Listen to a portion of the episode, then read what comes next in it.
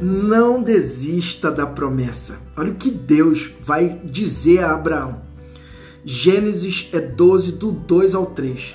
Farei de ti, Abraão, uma grande nação, e te abençoarei e engrandecerei o teu nome, ser uma bênção.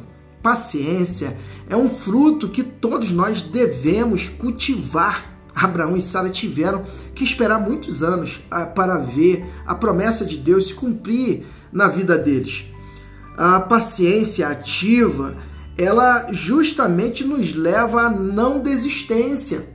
Agora, imagine ter que esperar décadas é por algo que lhe foi prometido.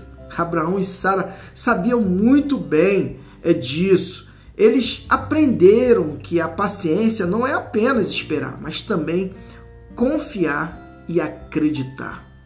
O desafio para mim e a sua vida Lembre-se é de uma promessa, um objetivo que você ainda está esperando para se cumprir na sua vida.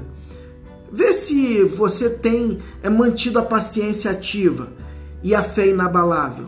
Se você é, tem tido essas atitudes, tenha certeza que no tempo de Deus, no tempo certo, é, aquilo que Ele prometeu se cumprirá. Então aguarde, espere.